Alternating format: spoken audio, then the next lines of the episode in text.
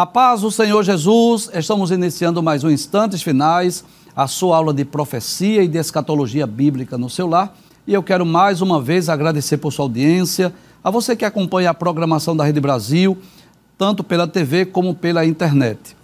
Gostaria também de agradecer pelas mensagens que temos recebido diariamente através do WhatsApp do programa, que é o 994661010. Que Deus te abençoe que as bênçãos de Deus continuem sendo derramadas sobre você, sobre a sua família. Seja muito bem-vindo aos instantes finais. E hoje nós estamos com mais um programa especial falando sobre o conflito no Oriente Médio, que já dura quase que dois meses, né?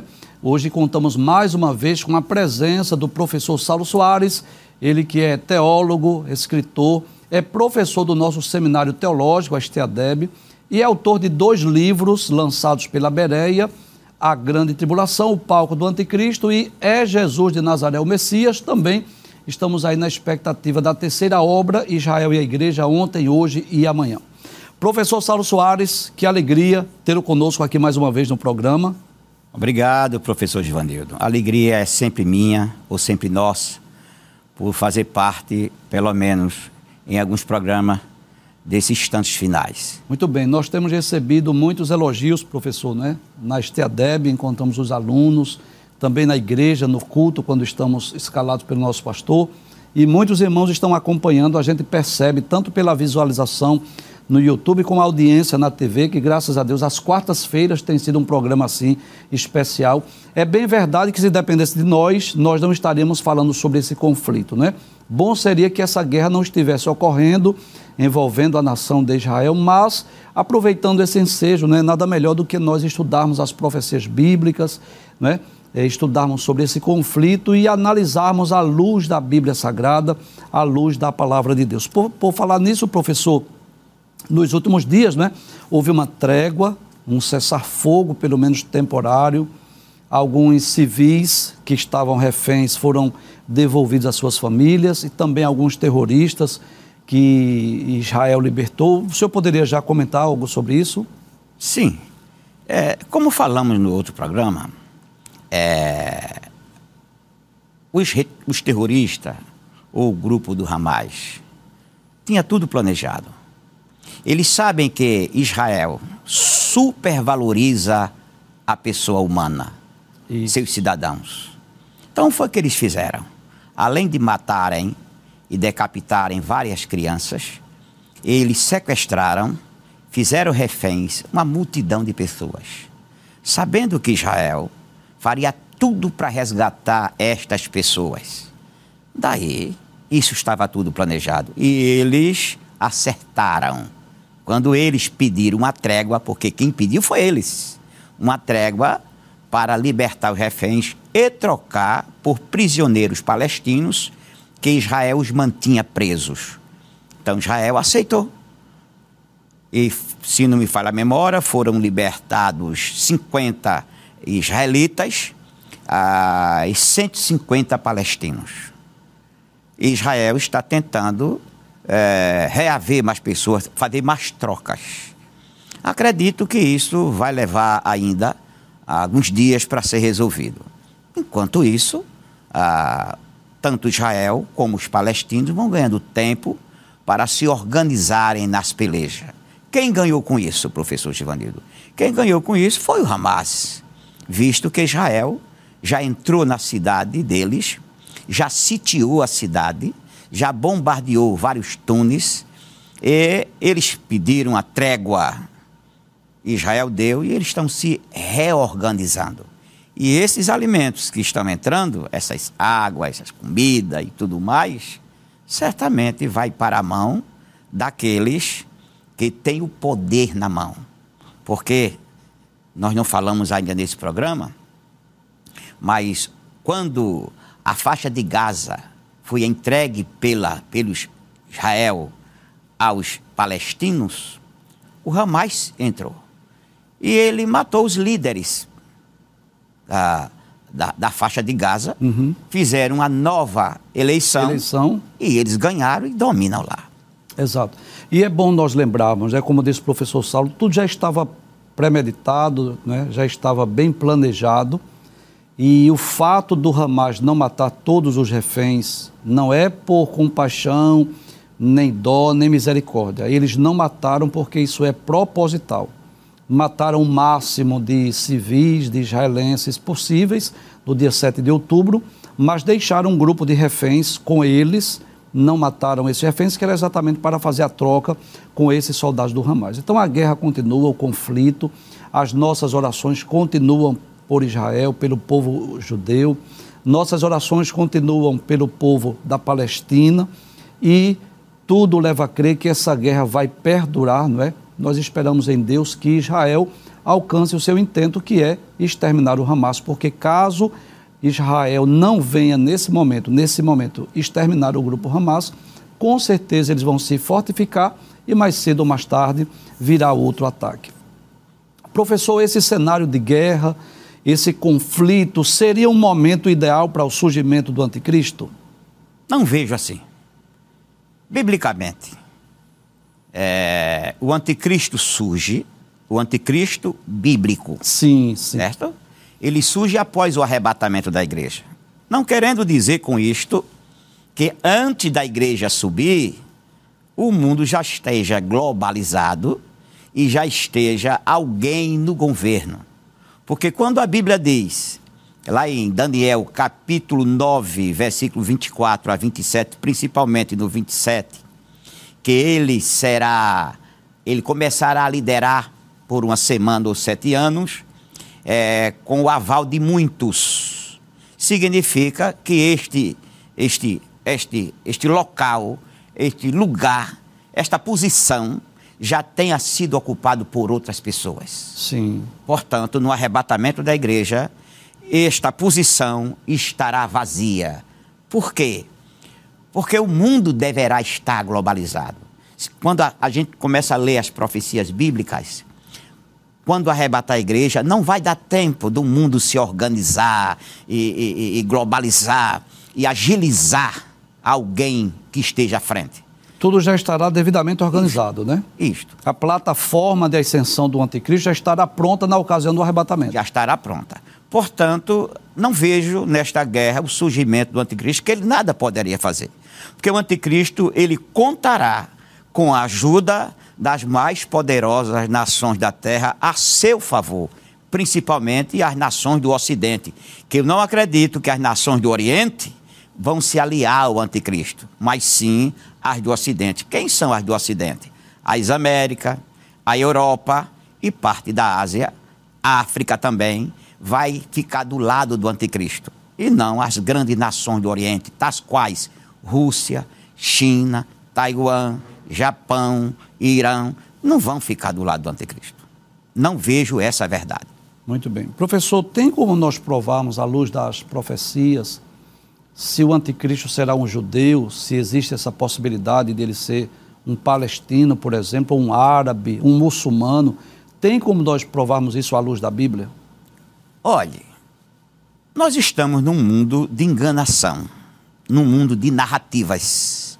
E quando nós ouvimos vamos falar, vamos fazer uma narrativa, ou seja, vamos construir uma mentira. O dito é esse. Mas, segundo a Bíblia, o anticristo terá que ser nascido de uma virgem e terá que ser da linhagem de Davi para os judeus aceitarem ele como seu líder. Porque os judeus vão coroá-lo rei, ou pelo menos tentar coroar a este homem rei. E jamais os judeus coroariam um palestino ou qualquer pessoa que não fosse um judeu para ser rei sobre eles.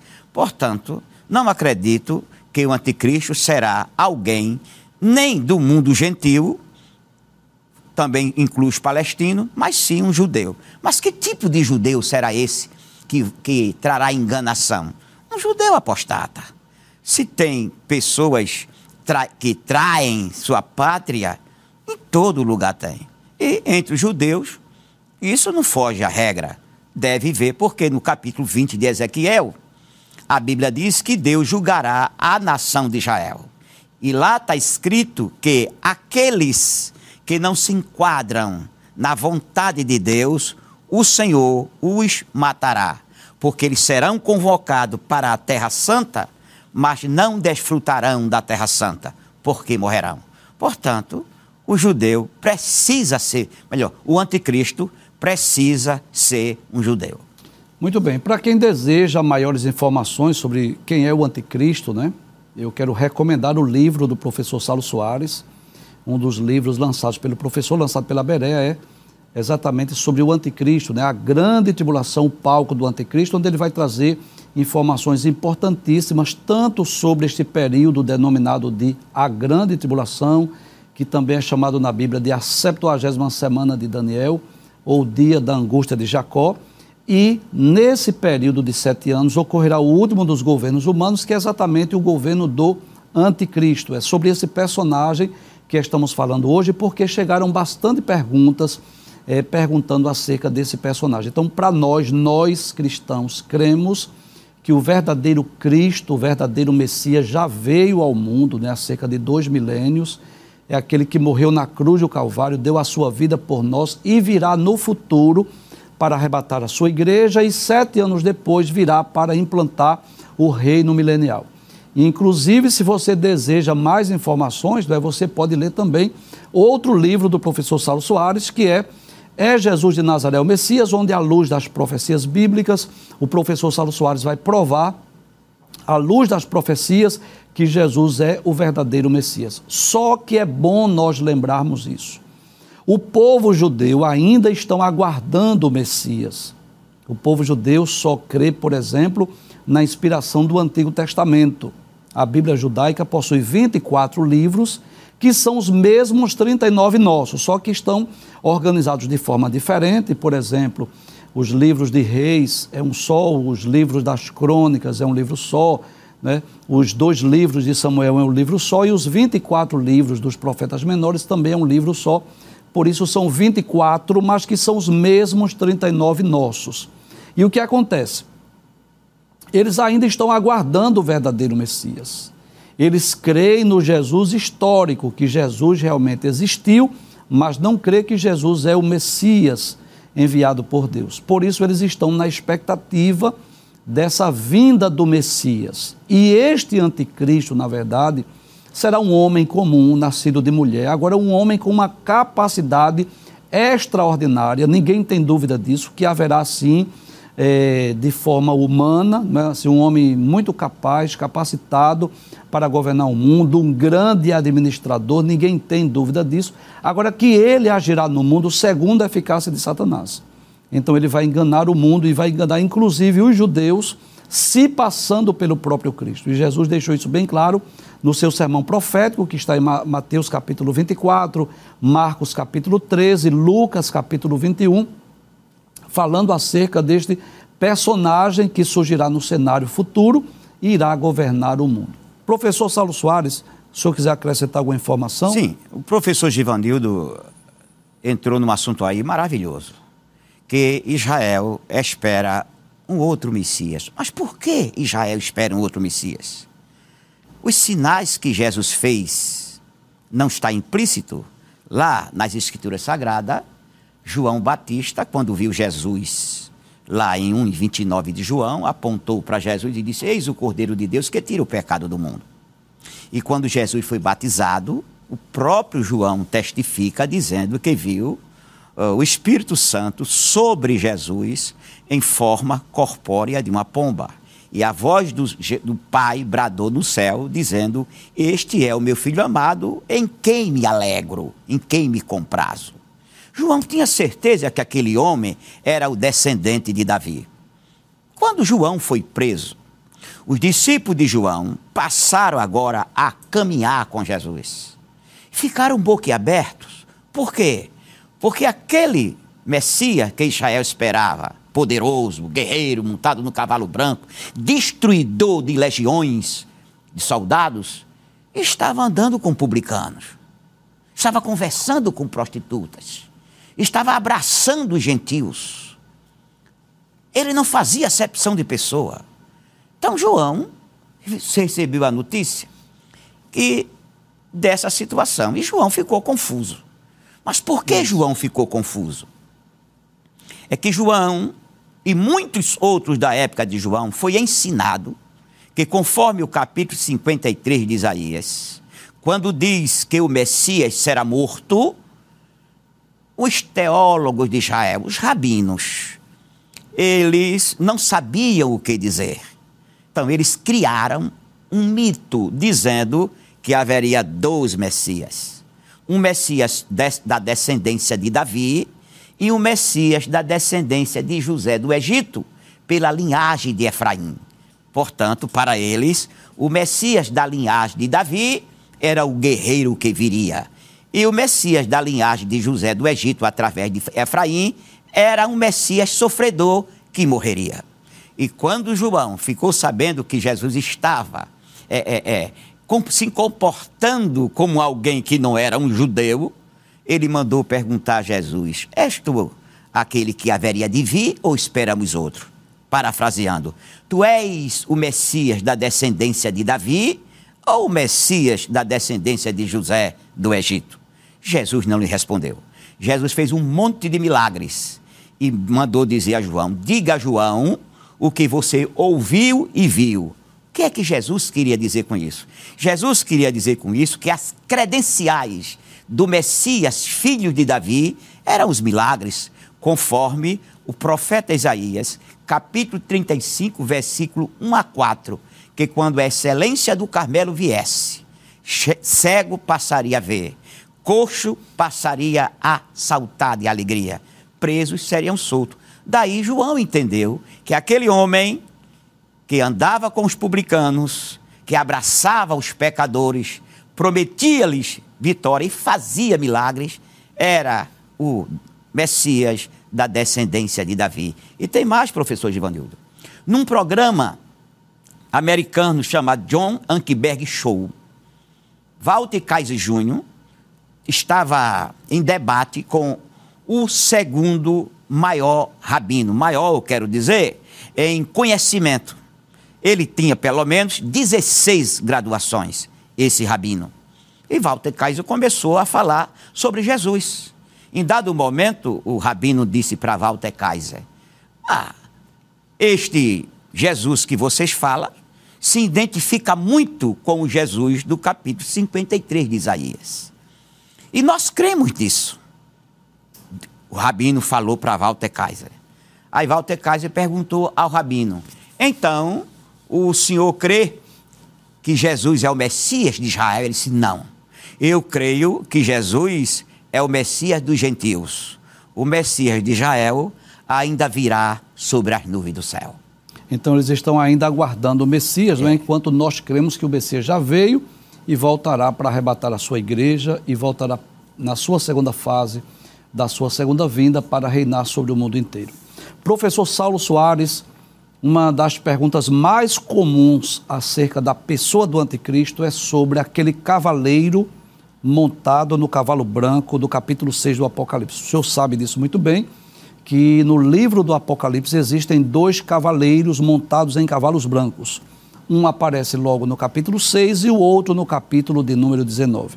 Vamos iniciar falando sobre este cavaleiro no capítulo de número 6, onde alguns teólogos defendem que seja o próprio Cristo e outros defendem que seja o anticristo. Quem é esse personagem do capítulo 6 do Apocalipse montado em um cavalo branco? O grupo maior defende que é o anticristo. E um grupo menor defende que é Jesus. Mas por quê? Os que defendem que é Jesus apelam para a cor do cavalo. Somente isso. E os que defendem que é o anticristo apelam para o quadro inteiro. O contexto. O né? contexto do capítulo 6 porque ele virá montado no cavalo branco, que é a falsa paz. O senhor é professor da área, sabe que a escatologia ensina que a septuagésima semana de Daniel, ou dia da angústia de Jacó, ou a grande tribulação, ou a época do terror, será de sete anos. Isso. Mas não será sete anos de guerra, não. Será os primeiros três anos é de uma paz fictícia, uma paz falsa, onde este homem chega-se e ele é posto como o maior líder mundial da época. E ele trará bênção para a humanidade que o mundo espera. O que é que os crentes neófitos esperam de Jesus? Roupa, sapato, né? Tem muitos crentes que pregam isso, alegria, pulo, saúde, educação, segurança. É isso que o anticristo vai dar à terra naqueles dias. E as pessoas vão pensar que ele é o Cristo. Tá certo? Então, em determinado momento que nós veremos depois, ele vai se revoltar e vai mostrar a sua verdadeira face. Então, quando completar três anos e meio certinho que ele está no poder, ele vira um ditador e começa a grande perseguição, a grande carnificina, onde, segundo a Bíblia, um terço da população da terra, ou melhor, desculpa, dois terços da população da terra vai perecer. Muito bem, então é bom lembrarmos que este cavaleiro montado no capítulo 6 do Apocalipse, primeiro ele aparece junto com outros cavalos, né? Então aparece o cavalo vermelho representando a guerra, o cavalo preto representando a fome, o cavalo amarelo representando a morte, ou seja, há uma cavalaria aí e aqueles que vêm depois do cavalo branco representam guerra, fome e morte. Logo, daí já dá para perceber que esse cavaleiro não é Cristo. Na verdade, esse cavaleiro é o anticristo que vai trazer um pacto de paz no início do seu governo. Tudo leva a crer que ele vai conseguir uma aliança, um pacto de paz com as três religiões monoteístas. Todos nós sabemos disso, que muitas guerras e muitos conflitos ocorrem por questões religiosas, como por exemplo o jihad, a Guerra Santa. Então, há muitas guerras e conflitos que ocorrem no mundo por questões religiosas. Se este homem surgir no cenário mundial e trouxer um pacto de paz entre judeus, cristãos e muçulmanos, se esse homem conseguir com que haja uma autorização para que haja reconstrução do templo em Jerusalém, então ele será identificado como o anticristo, como Cristo, como o próprio Salvador do mundo. Porém, não é o Cristo, é o anticristo que vem enganar as pessoas. Outro detalhe importante é que ele aparece é, é, não, não aparece o nome dele, não aparece as suas virtudes, nem as suas qualidades. Diferente do cavaleiro montado no cavalo branco do capítulo 19, que ele é chamado é, Rei dos Reis, Senhor dos Senhores, que julga e peleja com justiça. Esse cavaleiro do capítulo 6, ele é anônimo. Outro detalhe, ele tem um arco em sua mão. Significa dizer que ele tem, apesar de estar montado em um cavalo branco, mas ele tem um instrumento de guerra nas suas mãos, né, um arco que representa a guerra, não é isso, professor? É, e saiu vencendo e, e para, para vencer. vencer. Por que saiu vencendo? Porque ele já entra no cenário mundial como um vencedor. Porque ele é, é chamado para liderar. E vencendo e para vencer, porque ele pretende a, alargar o seu domínio, aumentar o seu domínio. Daí, esta é a pretensão do homem da iniquidade. Deixe-me acrescentar um pouquinho. Pois não. É o desejo de todo aquele que tem poder humano na mão, certo? Se estribar. Porque o homem revela o seu caráter quando tem poder. Então, queremos deixar bem claro aqui que nós entendemos assim, nós cremos que esse cavaleiro montado no cavalo branco, no capítulo 6 do Apocalipse, não é o Cristo, é o anticristo que vai governar o mundo durante esses sete anos de tribulação. Mas, professor, que coisa interessante. Este mesmo personagem e também o seu governo é apresentado como uma besta no capítulo 13. Eu gostaria que o senhor comentasse um pouco sobre esses dez primeiros versículos do capítulo 13 do Apocalipse, onde acredito que fala tanto sobre o governo do anticristo, como também sobre a pessoa do anticristo. O senhor poderia esclarecer para nós, por favor? Sim. Esse capítulo 13 do, do Apocalipse, ele tem sua origem no capítulo 7 de Daniel, quando Daniel tem a visão, as visões dos animais. Lá pelo versículo, capítulo 7, versículo 13, Daniel tem a visão do quarto animal, que neste animal tem dez chifres, tá certo? E ele diz mais adiante, que os outros animais, ou seja, a águia, o urso, o leopardo e o próprio animal é desfeito, ele vira pó. Por que ele vira pó? Lá no capítulo 13, versículo 1, quando a gente começa a ler sobre a besta que emerge do mar, a gente vê é, o relacionamento desta besta, no capítulo 13, versículo 1, com os quatro animais. Ou seja, quem é a besta do, de 13 e 1 de Apocalipse?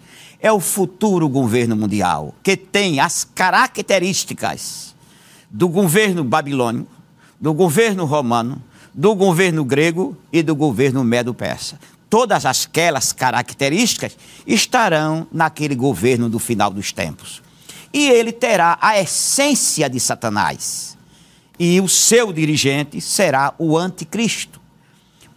Por incrível que pareça, neste capítulo 13 se fala mais neste governo, que é a besta que emerge do mar, e a besta que emerge da terra.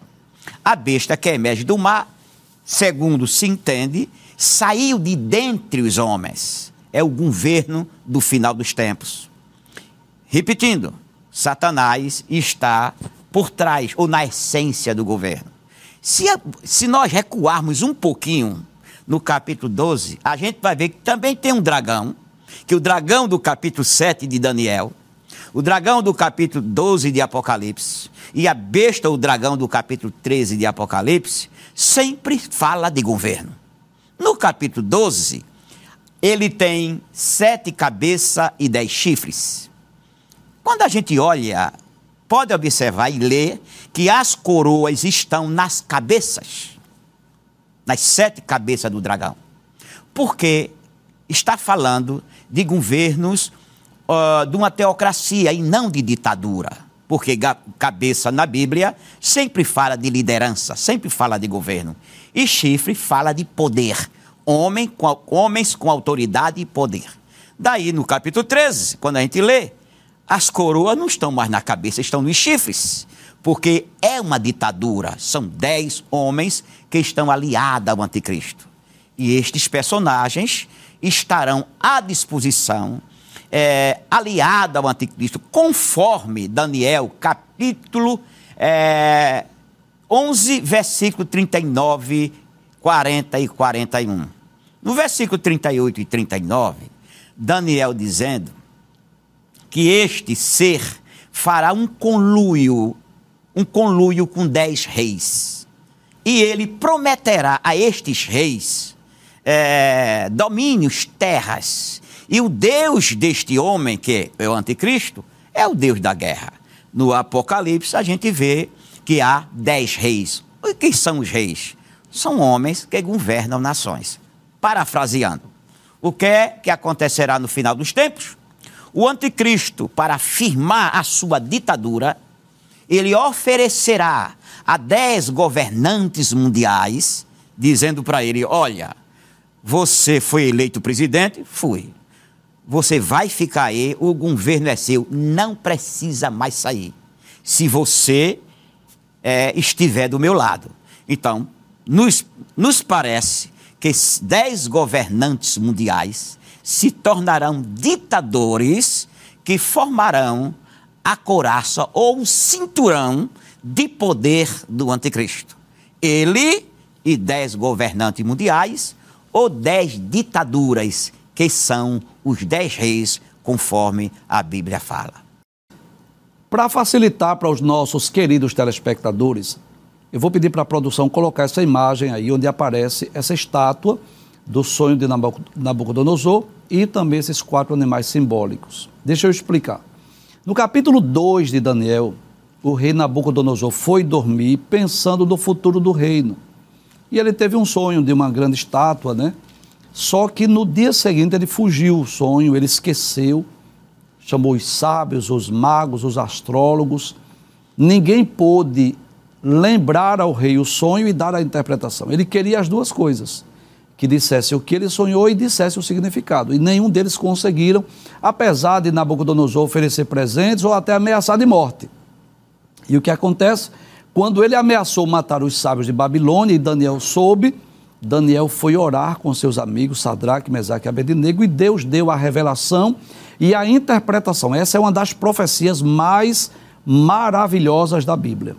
E aí Daniel no dia seguinte foi até o rei Nabucodonosor, disse para ele que ele foi dormir pensando no futuro do seu reino e que teve um sonho de uma grande estátua, cuja cabeça era de ouro, o peito e os braços de prata, o ventre as coxas de cobre, as pernas de ferro e os pés de ferro misturado com barro. Daniel diz ainda: Tu estavas vendo isso quando uma pedra foi lançada sem um auxílio de mãos, feriu a estátua nos pés e esmiuçou tudo. O ferro, o barro, a prata, o ouro, que se espalhou-se como uma pragana na eira e esta pedra que feriu a estátua nos pés encheu todo o mundo. Bem, Daniel não disse quais eram esses reinos, mas disse ao rei Nabucodonosor: Tu és a cabeça de ouro, e depois de ti virá outro reino, outro reino, outro reino e outro reino. E nos dias desse reino, o Senhor estabelecerá um reino que jamais será destruído. Só explicando. Hoje é mais fácil explicar esse sonho porque depois de Babilônia, representado na estátua pela cabeça de ouro, depois de Babilônia veio o Império Medo-Persa, representado pelos dois braços de prata. Depois veio o Império Grego, representado pelo vento e as coxas de cobre. Depois veio o Império Romano, representado pelas pernas de ferro. E o que falta surgir? O governo do Anticristo, representado neste sonho, exatamente pelos pés da estátua de barro e de ouro. Algo interessante. Esta pedra que foi lançada sem o auxílio de mãos do sonho representa a vinda de Cristo, que virá exatamente no governo do anticristo, irá destruir todos os governos humanos e Cristo irá implantar o seu reino milenial. Este é o sentido de esta pedra encher todo o mundo. Mas olha que coisa interessante. No capítulo 7, quem sonha é Daniel. E Daniel sonha com quatro animais. Isso está no capítulo 7 de Daniel. Ele sonha com um leão com asas de águia, que representa a Babilônia, um urso com três costelas entre os dentes, que representa o Império Medo-Persa, um leopardo com quatro cabeças e quatro asas, que representa o Império Grego, e um animal terrível, espantoso e muito forte, que representa Roma. Detalhes: os dez chifres desse animal, terrível, espantoso e muito forte, têm a mesma equivalência dos dez dedos da estátua do sonho de Nabucodonosor. E é daí que surge o anticristo. Por isso que o professor Saulo fez menção ao capítulo 13, versículo 2 do Apocalipse, onde João diz que a besta que ele viu era semelhante ao leopardo. O leopardo representa o império, é, o império grego. Diz que os seus pés como de urso, que representa o império medo-persa. A sua boca como de leão, que representa o império é, babilônico, né? E o dragão deu-se-lhe o seu poder, seu trono e seu e grande poderio. Então, nós podemos dizer, professor, que esse governo do anticristo terá características semelhantes aos grandes impérios mundiais do passado. Sim. Não é isso? Sim, senhor. E o senhor fez alusão aqui, muito interessante, repetindo que aqueles quatro impérios que foram destruídos, e como diz lá em Daniel, ele foi espalhado pelo vento. Isso. E ainda está sendo espalhado. E no futuro eles vão se organizar. E será o império mais feroz, mais poderoso que já existiu até hoje. Nunca um império será tão poderoso quanto o império do anticristo. Mas tem uma coisa: tudo isto está na permissão divina. Até porque, professor, hoje é, com essa globalização, com esse poderio bélico que o mundo tem. Então, o anticristo vai dispor aí de, de grande poderio bélico, né, político, econômico, né? Eu costumo dizer que o anticristo será, sem dúvida, um, um, homem muito ambicioso, como foram os Césares no passado, como foi o próprio Nabucodonosor, como foi Alexandre. Olha que coisa interessante. Desde os tempos antigos que pessoas desejaram dominar o mundo. E claro, nos tempos bíblicos isso era muito mais difícil, né? Para a Síria, para a Babilônia, para o Egito, para o Império Medo-Persa, tudo era muito mais difícil porque o mundo não estava globalizado. Hoje, não é com a globalização, o mundo dividido em blocos econômicos, é assim. Então, os países com suas relações comerciais, hoje com a, com a tecnologia, a modernidade, fica muito mais fácil para alguém governar o mundo. E detalhes, é muito importante nós atentarmos para isso, que por trás desse, desse desejo humano, desta intenção humana de, de governar o mundo, há uma ação demoníaca, não é? o desejo de Satanás de utilizar-se deste homem, que será o anticristo, alguém que vai se passar pelo próprio Cristo para governar o mundo. E é muito interessante isso, que será exatamente nos dias desse governo que Deus irá estabelecer um governo que jamais será destruído. Isso tanto está muito claro no capítulo 2 de Daniel, como no capítulo de número 7. Depois desses governos, vem exatamente o reino milenial de Cristo. Sim, senhor. Sim, senhor. E ele, depois do reino milenial, haverá também uma peleja. Sim. Onde Deus, mais uma vez. Em outras palavras, professor Ivanildo, depois que a igreja subir, toda a terra está dentro do governo do Todo-Poderoso. Sim, sim. Tudo que um homem fizer, ele responderá quase que imediatamente pelo seu pecado. Então, tudo vai acontecer após o arrebatamento da igreja. Mas por quê? Quem impede a manifestação do mal com M maiúsculo? O mal. Quem impede a manifestação do mal não é a igreja. A igreja não é eterna. A igreja não é onisciente.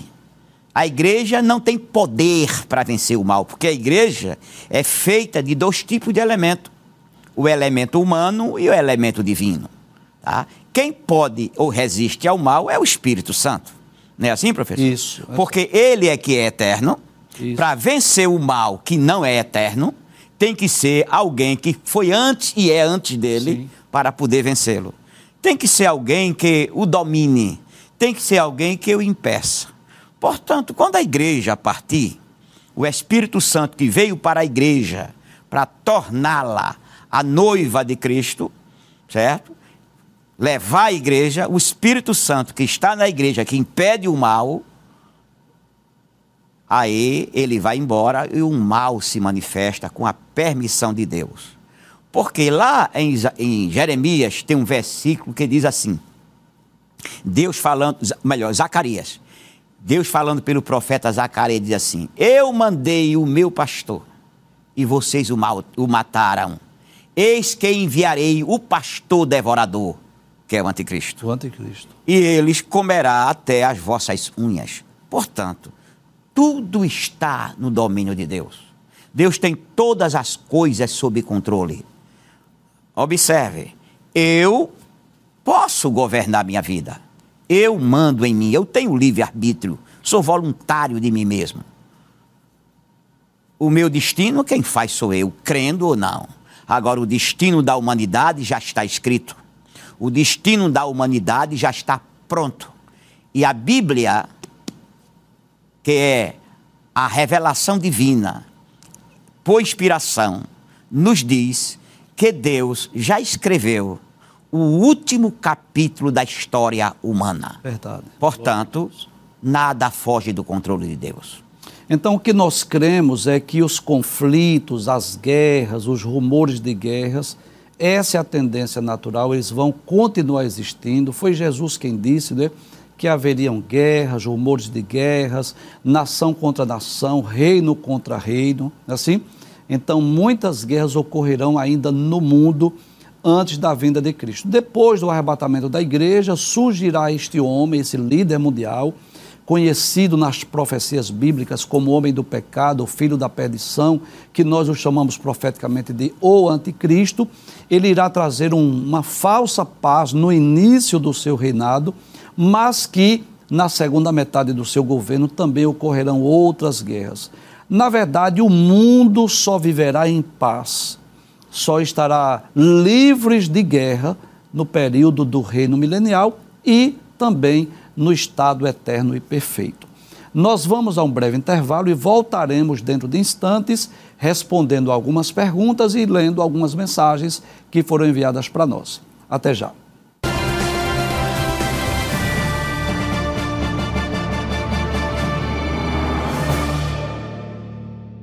Estamos de volta com o programa Instantes Finais. Hoje, mais um programa especial falando sobre este conflito no Oriente Médio. Nós estivemos no primeiro bloco falando de forma mais específica sobre a pessoa do anticristo, sobre o governo do anticristo, porque tem chegado muitas perguntas para nós. E nesse momento nós daremos continuidade, vamos estar respondendo algumas perguntas que foram enviadas pelos nossos telespectadores e também estaremos lendo algumas mensagens. Vamos à primeira pergunta. Cleidson Carlos, lá de São Paulo, que bênção. Recebemos uma mensagem, uma pergunta lá dos nossos irmãos de São Paulo, enviamos saudações aos nossos queridos internautas. Ele diz assim: A paz do Senhor, professor, gostaria de tirar uma dúvida. É verdade que Jesus volta em Jerusalém? Certamente ele está se referindo à volta de Jesus em glória, não é assim? Sim a volta de Jesus em glória, ele vai descer no Monte das Oliveiras. Isso. Ah, Atos, capítulo 1, versículo 10 e 11 e 12. Jesus, quando foi assunto aos céus, ou ascendeu aos céus, dois anjos disseram aos seus discípulos, varões galileus, por que estás a olhar para cima? Este Jesus que viste subir, da mesma maneira há de descer. Capítulo 19 de Apocalipse, diz que ele vem sobre as nuvens do céu. 19, 11, segue, começa assim. Eu vi o céu aberto e eis um cavalo branco. E o que estava sobre ele é fiel e verdadeiro. Ele tem as suas vestes salpicadas de sangue. Por que salpicada de sangue? Porque a peleja não terminou. Aquela peleja do Calvário ainda não terminou. Salmo 110, versículo 1 diz assim: Disse o Senhor ao meu Senhor: Assenta-te à minha direita, até que eu ponha teus inimigos para os cabelos dos teus pés. Ou seja, a guerra começou no Calvário e vai ser concluída quando ele vir em glória. Então, Jesus, quando vier em glória, se dirigirá ao Monte das Oliveiras com as hostes angelicais e certamente com a igreja e os crentes do Antigo Testamento, todos transformados num corpo semelhante ao de Jesus, como está escrito em Filipenses capítulo 3, versículo 21. Ele transformará o nosso corpo abatido num corpo semelhante ao dele. E essa profecia também, professor, está em Zacarias capítulo 14, versículo 4. Eu gostaria que o senhor comentasse um pouco, apesar que nós já lemos esse texto né, é. em outros programas, mas é. ele diz de forma bem clara né, que os seus pés estarão sobre o Monte das Oliveiras, né? Isto, e o Monte das, das Oliveiras vai se fundir. Né, Foi assim? bom o senhor lembrar disso. 14, né? Quando Jesus vier sobre o monte, para a terra, ele vai vir para o Monte das Oliveiras. Sim. Seus pés estarão ali. E nós cremos na literalidade disso, Sim, né? Sim, porque nós cremos na profecia. O, o senhor já pensou, professor Givanildo, se as profecias fossem interpretadas alegoricamente? alegoricamente? Quem é que compreenderia? É. João Valvurde, que o senhor conhece de, de, de leitura, ele diz que há aquela profecia que o rio Frate vai ser aberto, ele leu 100 comentários, uma centena de comentários sobre aquele rio Frates ser aberto. 100 pessoas comentaram isto e ele leu todas as 100. 50 comentários que aquilo é uma alegoria e 50 comentários que aquele texto é literal. É literal os 50 comentários, que é uma alegoria, nenhum era idêntico ao outro. Mas os 50 que trata como literalidade, todos eles são iguais. Portanto, as profecias devem ser entendidas na sua literalidade. Exato. E nós cremos nisso, que o reino milenial, o reino messiânico, o reino de nosso Senhor Jesus Cristo é um reino literal. Nós cremos sim que serão mil anos, Cristo reinando na terra. Então, na segunda fase da sua segunda vinda, cremos sim que Jesus descerá sobre o Monte das Oliveiras. Vamos ler uma mensagem? Vaneide Coutinho, lá pelo YouTube, diz assim: Agradeço a Deus pela vida dos seus servos, pois através de vocês, Deus conforta os nossos corações e fortalece a nossa fé em Sua palavra ministrada. Deus vos abençoe, professores. Deus abençoe, irmã Vaneide. Obrigado por sua mensagem. Né? Queremos agradecer aos nossos queridos telespectadores, também os nossos queridos eh, internautas que acompanham o nosso programa tanto pela TV como também pela internet lá no YouTube. Lembrando, né? Que os irmãos pelo YouTube têm essa facilidade de assistir o programa quantas vezes quiser. Os irmãos que por alguma razão não estão em casa, não podem assistir pela TV, poderão depois ver o reprise aí ou assistir quantas vezes quiser pelo YouTube. Deus abençoe. Vamos à próxima pergunta. Descartes, aqui de novo Benfica, diz assim: A paz do Senhor Jesus Cristo. Amado professor Givanildo Hermano, minha dúvida é se esse acontecimento no Oriente Médio tem fundo escatológico. Grato por sua ajuda para comigo e família. Muito bem, eh, professor Saulo, como respondemos aí o irmão Descartes sobre esse acontecimento, essa guerra, esse conflito envolvendo Israel, tem um fundo escatológico aí? Fundo escatológico tem só não tem uma profecia específica para esse assunto. Uhum. Todas as guerras que existirá, que existiram depois que Cristo veio, que existe e que existirá, todas elas têm cunho escatológico. Principalmente as guerras do Oriente Médio, ela tem cunho escatológico. Mas só existe duas ou três guerras que acontecerá no, no Oriente Médio com cunho escatológico. Isso é bom lembrar, não é que de forma profética, direta, escatológica, as três guerras futuras mencionadas pelo professor Saulo, primeiro é a guerra de Gog e Magog, capítulo 38 e 39 do livro de Ezequiel, que tudo nos leva a crer que será outra guerra, não está envolvida nesse conflito atual.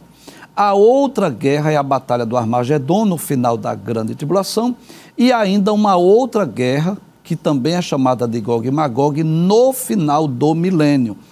Essas três guerras, sim, é, de caráter escatológico, profético, existem profecias específicas. Essa atual, que começou no dia 7 de outubro, esse atentado terrorista aí contra a nação de Israel, essa guerra envolvendo o Hamas e o grupo islâmico, né, o Hezbollah, na verdade não é diretamente o cumprimento de uma profecia. Porém, Jesus, no seu sermão profético, falou, deixou isso bem claro que os judeus seriam odiados de todas as nações. E é isso que nós temos percebido, né?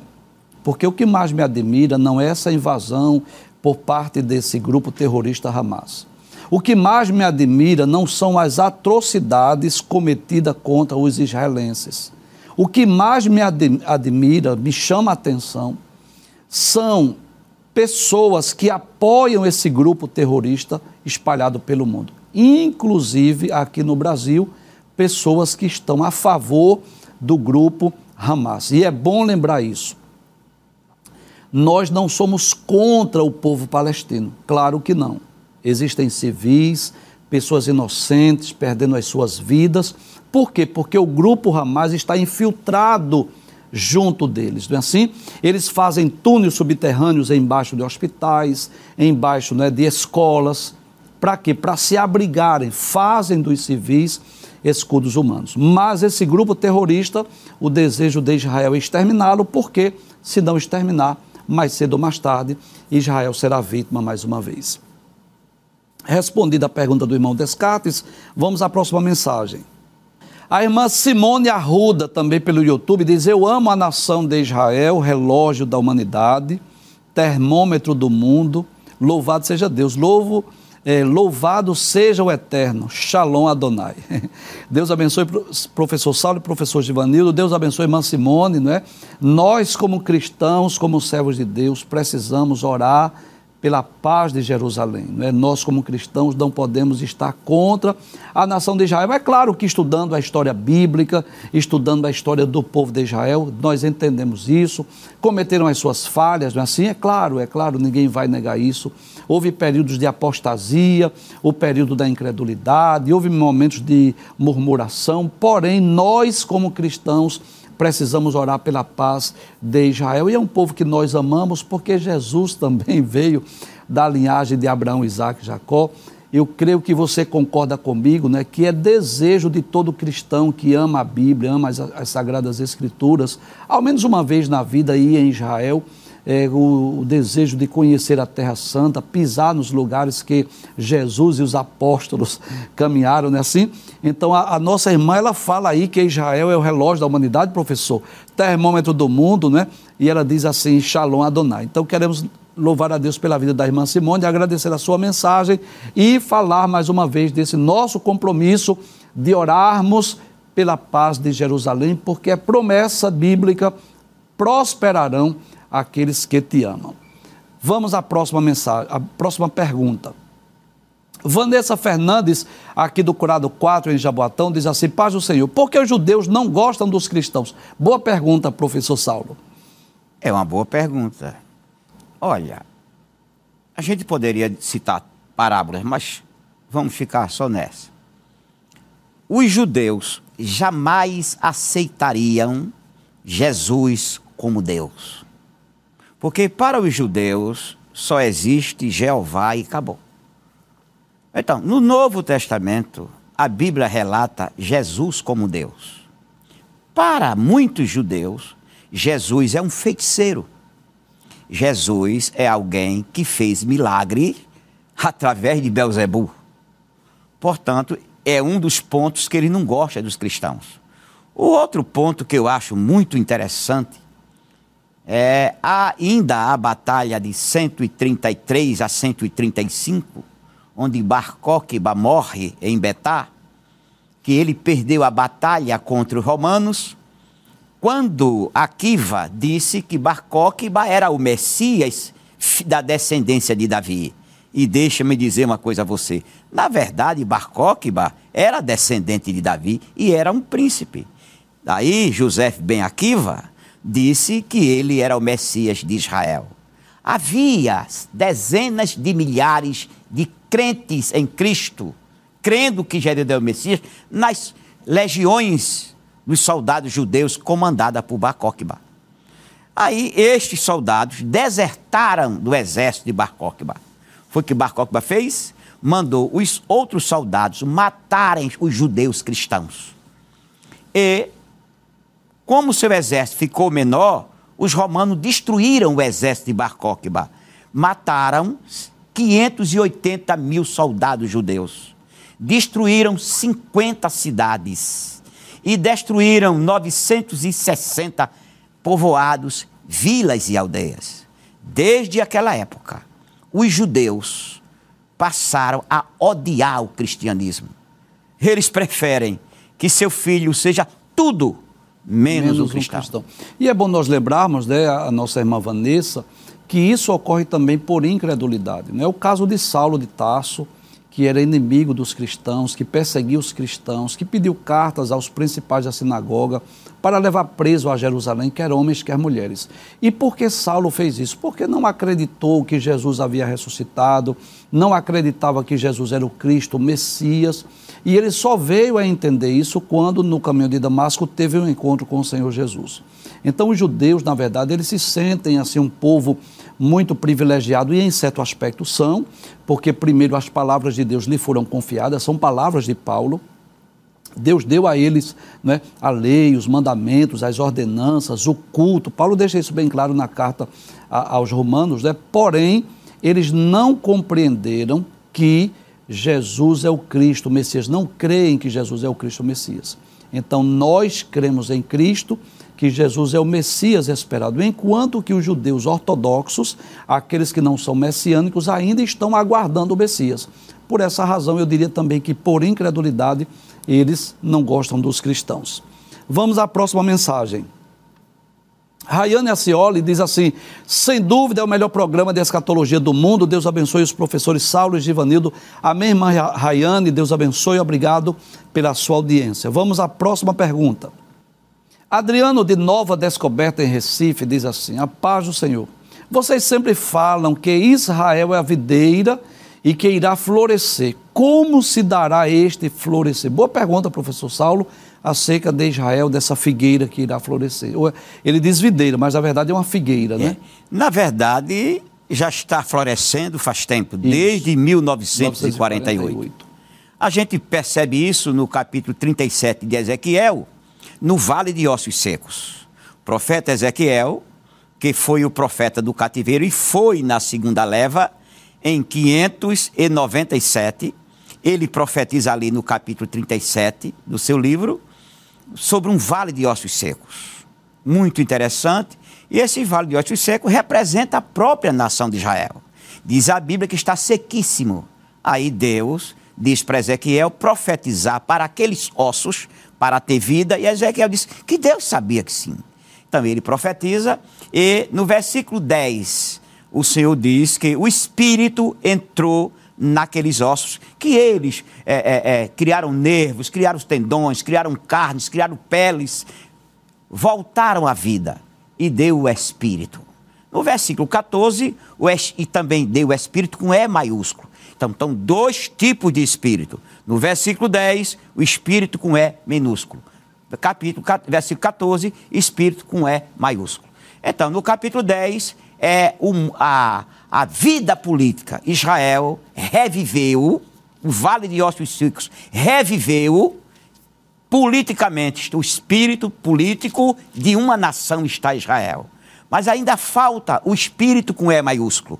Quando Jesus vier em glória, Zacarias 12 e 10 diz que ele dará a Israel, ou aos habitantes de Jerusalém, o espírito de graça e de súplica. Espírito com E maiúsculo, o Espírito Santo. Aí será uma nação já florescida.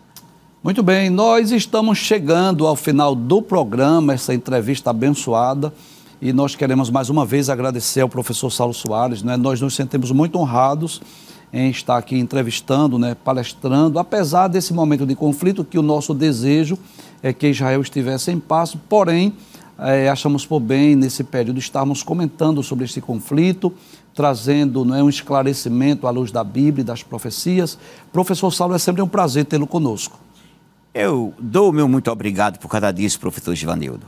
Mas deixe-me dizer, quem gosta da história de Israel, de profecias bíblicas, adquira o livro que o professor Givanildo sempre fala aqui. É Jesus de Nazaré o Messias? Nós trabalhamos com mais de 150 profecias do Antigo Testamento, já cumpridas em Jesus de Nazaré. E estamos aguardando também, professor, o lançamento do novo livro, né? Israel e a Igreja, ontem, hoje e amanhã, com certeza. Né, nós teremos a oportunidade aqui de também Sim. termos alguns programas específicos sobre este livro para esclarecer aos nossos queridos irmãos, né, falar da, da nação de Israel e da igreja no passado, no presente e também no futuro. Muito obrigado, professor. Muito bem, se Deus permitir, na próxima segunda-feira nós estaremos juntos mais uma vez, lembrando que o programa Instantes Finais, nas segundas e terças-feiras, estamos estudando sobre a atualidade da mensagem dos profetas menores e nas quartas-feiras esse programa especial com o professor Saulo Soares. Na próxima semana, nós estaremos estudando as profecias do livro de Abacuque, na segunda e terça-feira, e se Deus quiser, na quarta-feira, teremos mais uma entrevista com o professor Saulo Soares. Se você deseja enviar uma mensagem, uma pergunta, anote aí o número do WhatsApp, que é o 994661010. Até o próximo encontro, se Deus assim nos permitir, a paz do Senhor Jesus. Não esqueça, nós estamos nos instantes finais.